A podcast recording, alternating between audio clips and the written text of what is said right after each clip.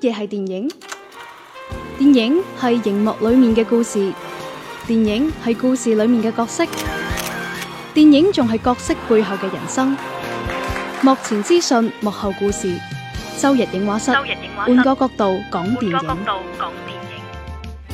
好啦，版頭過後咧，又嚟到每周一期嘅周日影畫室啦。咁啊，上期節目咧，阿澤嚟過啦，咁係就誒講咗下恐怖電好影啦。驚啊！哇！喺誒網上面嘅誒，即係播放率好似比以往都要高啲。好驚啊！唔 知 係係邊啲人聽嘅咧？係啦唔知係邊啲物啊聽 咧？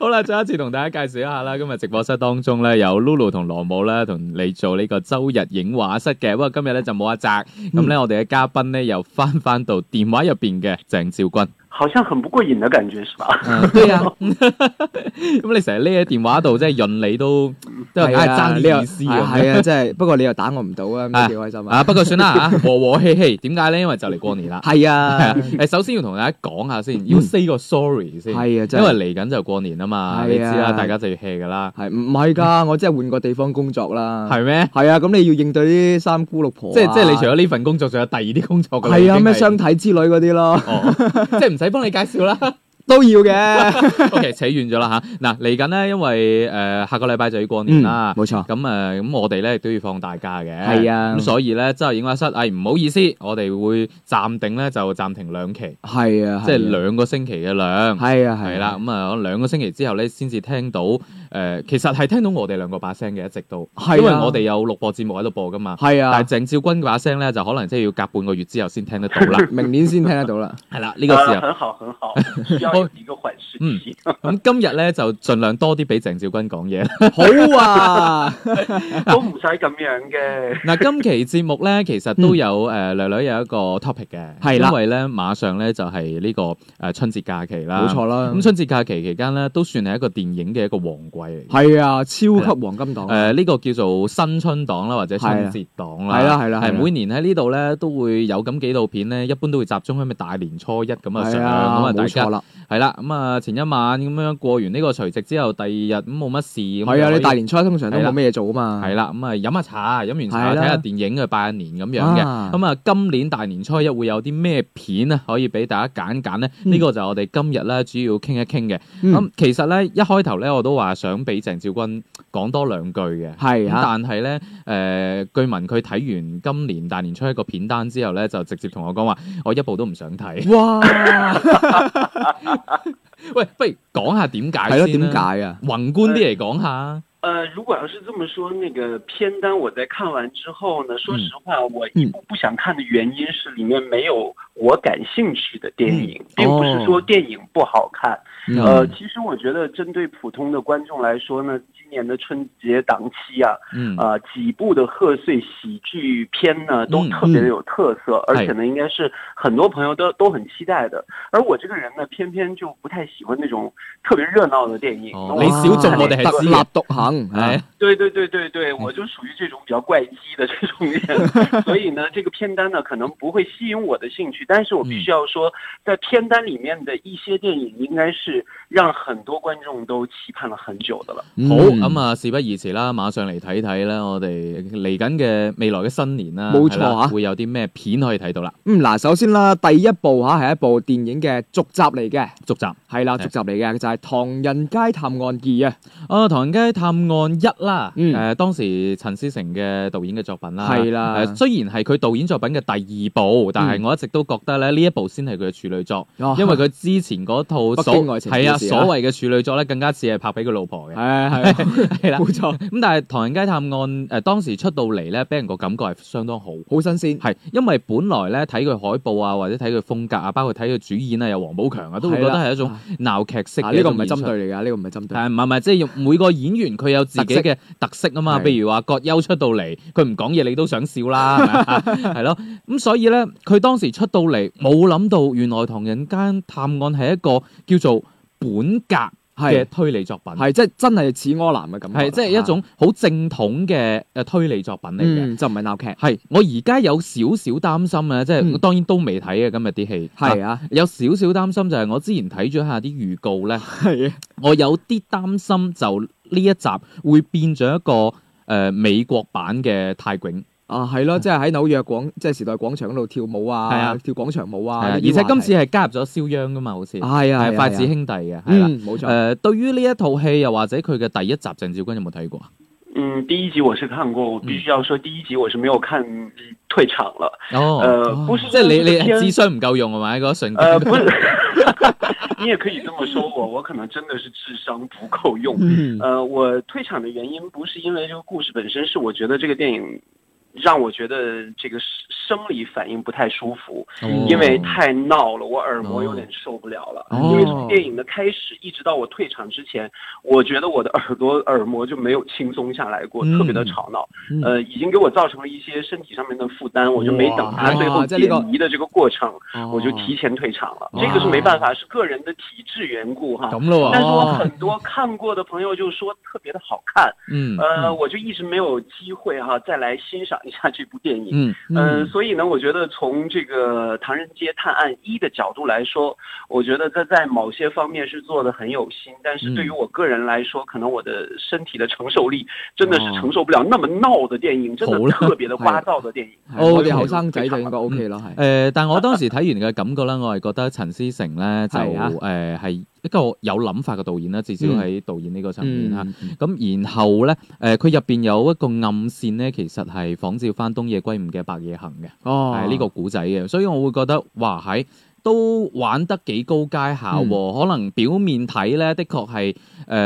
即係的確好似鄭少君所講咧，有少少吵鬧啦係。但係誒、可能對於好多嘅推理小説嘅愛好者嚟講咧，佢嘅線索係，可以喺入邊叫做找到很多勁，嗯係哦有好多嘅很多書或者有好多可以攞嚟致敬嘅位，哦我哋係見得到嘅。所以呢一部無論點咧，我都會去睇嘅。啊又係感但。情牌啦，係啦，我但我有少少擔心，我啱啱已經講咗啦，係無啦論仲有海報啊、誒、新嘅主演啊、嗯誒包括預告出嚟嘅風格啊，我有少少擔心咧會誒、呃垮掉咯，係啊，係啊，即係你大年初一你即係會自己俾個印象自己話大年初一係咪應該喜慶啲咧？係啦咁應該拍嘅時候開開心心啲咧可能就會係啦，就會加啲咁嘅元素入去。好啦，咁啊講完呢一部之後咧，我哋嗯再數一數啦。係啦，咁啊第二部咧又係續集嚟嘅喎，係又係續集嗯又係續集啊，《捉妖記二》吓，梁朝偉啊《捉妖記》咧，當年咧，即係嗯上映嗰年係華語票房冠軍嚟嘅。係啊係啊我啊當時咧就誒、呃包括舊年《戰狼二》攞咗華語票房冠軍之後咧，我都同鄭少君好似都講過啊，我話歷數翻呢幾年嘅呢個華語即係登頂嘅呢啲票片房啊啦係啦，誒、包括《戰狼二》啦，包括《係啊捉妖記》啦，包括《美人魚》啦，，係啦，包括之前嘅《泰囧》啦，嗯係啦，誒、我都有啲睇唔明。啊想不 通啊！點解可以去到 即係即係唔係話作品就真係爛片唔係咁嘅意思啊？但係點解會咁高啊票房咧？點解咁高咧？咁樣係啊，係啦，咁啊，對於呢一部《捉妖記》嘅前作啦，同埋佢嘅續集嘅展望，鄭少君點睇啊？嗯，我觉得续集它，呃，能够再继续推出，还是有它的强大的这个消费的群体。嗯呃，第一集打下来的这片天空呢，当然也是用很强的这个资本来给它做坚强的后盾，能嗯够係让这个电影呢历经千辛万苦啊，最终是问世和大家见面，嗯并且还取得了一个不不错的成绩。我觉得这个电影呢，之之所以吸引观众呢，无非有几个方面。第一个，明星阵容就不用说了，既然大票房呢都是跟这个演员本身的号召力是有关系的。嗯另外呢，本身这部电影主打的又是那种呃非常萌的那种妖怪的一个造型啊，就是胡巴的造型。嗯那它这个呃整个的形象呢，从呃最开始一直到现在，它都包装的特别的好。係幾討好啦，啊個係啦感覺得係得成個戚戚形咁象樣啊係啦，嗯，嗯，所以我觉得这也是电影呃有一定的这个支持消费的群体，嗯有一般粉丝的一个固然的一个状态啊。还嗯有就是在过年的时候，很多朋友都追求的是看合家欢的电影。当刚才呢，这个你们也是说到了，嗨嗯那这部电影也是非常切中事实，三位一体。那这个电影在这个时候引起大家的关注，也是非常的意料之中的一件事情。係嗯誒，但係咧我就有少少擔心，因為主演嚟講咧，呢一集咧加咗一個真係大主演啊，係啊梁朝偉入咗嚟啊，好驚又變擺渡人啊！係啦， 有少少驚，因為之前咧我就睇過下誒、一個特輯啦，咁呢係啊套戲許導演咧佢睇。誒、梁朝偉個 眼神咧，真係好似 fans 睇緊偶像咁樣，啊不斷咁啊，但演得好好，演得好好，即係其實唉佢駕馭都唔到冇啊都都都冇 NG 冇 NG 咁啊樣。誒，我係有少少擔心嘅，嗯係唔知點解我睇咗嗰下細節，啊，我係略略有啲擔心，希望係我多心啦。嗯嗱，因為咧，誒、就唔係好多人咧，都好似我包括鄭照君咁，會覺得上一部可能有這樣那樣，覺得誒、哎有啲睇唔明嘅地方，點解我仲可以咁高票房啊？咁、嗯可能對於絕大多數嘅觀眾嚟講咧，都會覺得哇，呢、個係之前前作係票房冠軍嚟嘅係喎，咯，哇，應該好有保證嘅喎，係咯，應該好好睇先啱㗎。係啦，誒、我就有少少擔心啦。當然胡巴呢個形象啦，嗯或者話呢個 IP 啦。嗯，而家係塑造得都幾成功下嘅，嗯因為見到啦，誒佢同好多嘅商品啊，好或者多周邊啊，其他嘅品牌有一啲 crossover 嘅，係係啦，誒、當然之前之所以票房會咁多咧，咁亦都有人講話，因為誒某啲院線排片真係排到超長嘅一個時間， 係真係啊，係，啦，咁啊，但係而家啊，依家叫做話正面交鋒啦，嗯，面對嘅對手都幾強勁，啊打唔打得過咧？係咁啊，拭目以待啦，係、嗯，冇錯啦，咁啊，再嚟下一步啦喎，下一步嗯啊，原來又係續集嚟嘅，又係續集係啦，啦，而且而且呢個續集咧，真係年年都有，誒唔知拍到幾時，！係真係唔知拍到幾時啊 年貨。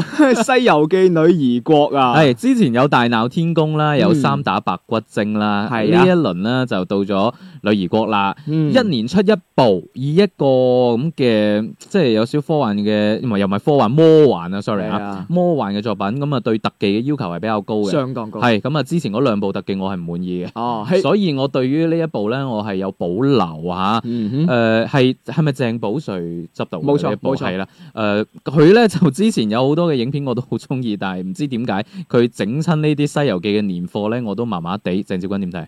嗯，因为整个系列的这个西游 IP 的电影我都没怎么看，嗯呃，本身这一挂的电影就不是我喜欢的类型。係係嗯，呃，但是我觉得在女儿国的这一部续集里面所凸显的，无非有两点，一个就是《西游记》一个大 IP，刚才你们也说过了，嗯另一个就是非常浅显的一个啦，就是大明星的这样的一个阵容。其係实还能玩出其他的什么呢？呃，我倒是希望它能够给我们观众带来惊喜吧，因为嗯这一系列还要怎么玩，还要继续怎么玩下去，这个就要看这个从事这一系列 IP 创作的这些电影人的这个功力和他们的嗯创新能力了。嗯呃，我觉得这一部可能最吸引人的，无非就是那几个流量明星的一个嗯加盟演出，像赵丽颖啊没等错等这些一些大牌的一嗯些这个呃号召力比较强的偶像啊哈。嗯呃，我觉得这也是应该有它固定票房保证的一个方面了。係。嗯，誒、之前咧，我點解唔滿意咧？我記得誒、呃即叫做第一部啦，《大係啊鬧天宮》嗰陣咧，誒、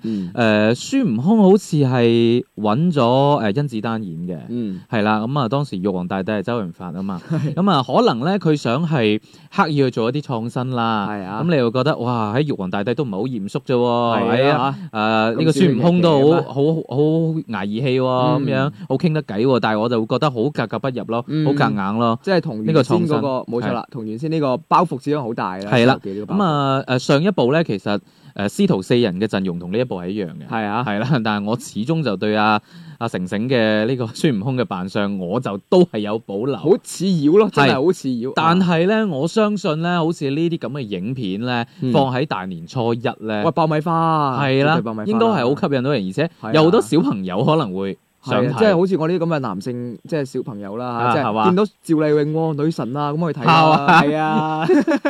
好，誒僅供參考啊呢個意見， 但係我又覺得呢幾年嘅年貨《西遊記》咧都唔係太適合 小朋友去睇，係誒啊到時睇下點啦，係啊，嗯，係啦，咁啊，跟住落嚟呢一部咧，就我個人係非常之期待嘅，係因為早前都已經喺香港提前上映咗㗎啦，嗯咁啊而家咧內地呢邊咧就要大年初一先上，就係《紅海行動》啦，係啦，誒林超賢嘅作品嚇，又係一個香港嘅導演。咁當然啦，佢誒其中一個拿手好戲啦，自從《湄公河行動》之後啦，冇錯大家都覺得誒香港導演拍主旋律 O K OK 喎，喎係啦係啦，冇錯啦。咁今次咧嚟到《紅海行動》啦，嗯鄭少君點睇？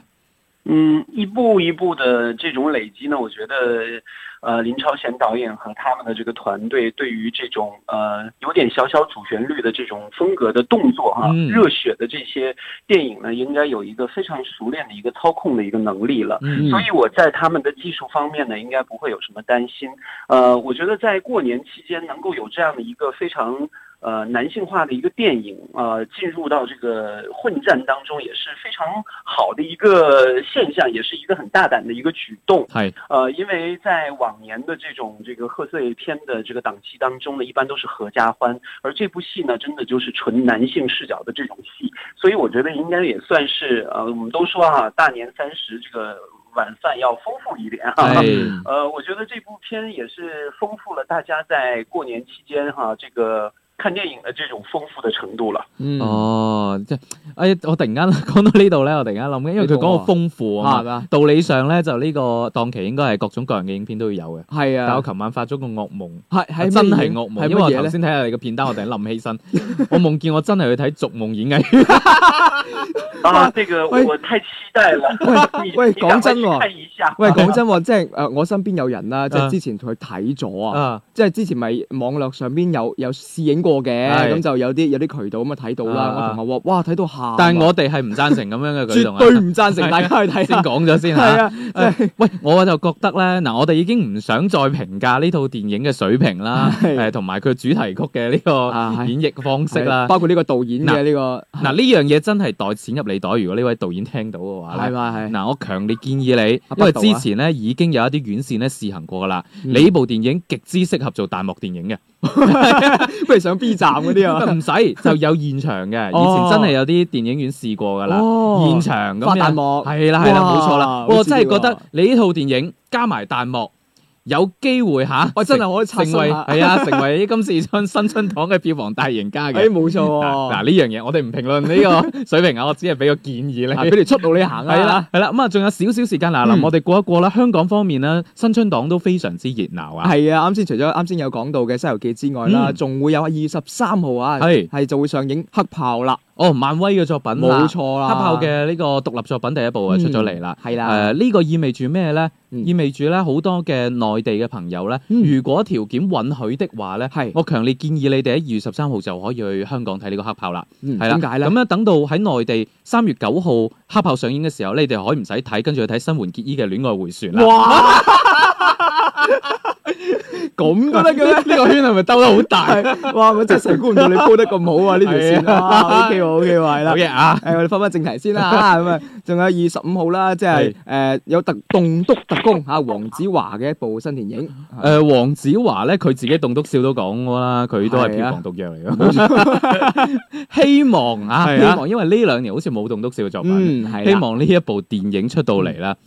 誒、俾到人驚喜啦。因因為佢同佘詩曼之前喺 TVB 啲劇入邊有合作㗎係啦嘛，啦，係係啦啦，咁啊希望咧電影方面咧都幾啱新春檔，冇錯，但係今年咧有一個小遺憾，因為時間關係啊。誒呢、嗯個誒、呃大年初一咧，同埋情人節隔咗兩日，太近啦咁，咪好咯所以其實沖走咗一係個啊一啲情人節嘅檔期。係啦，就好似之前上個禮拜我哋傾過，譬如《南極之戀》嗰啲，可能放喺情人節檔期會更加啱。嗯而且我哋一數落嚟都會發現，好似少咁愛啲情片係啦，愛情片啊。嗯誒呢樣嘢我哋要睇睇，可能過咗新春檔之後咧可，能會有啲湧現出嚟都啊係啊咁啊，譬如話三月十四咧，白色情人節嗰日出嚟啦。 係啊，好啦，咁啊，我哋就暫時傾到呢度啦。好啊誒得翻即係少少時間，因為鄭少君就可能真係有半個月嘅時間出唔到嚟啦。 喂，同我哋誒啲聽眾提前講少少恭賀嘅説話啦。係咯，好啊，那就希望大家在二零一八年能够多看好电影吧，千万不要浪费钱去浪费我们的时间看一些无聊的电影。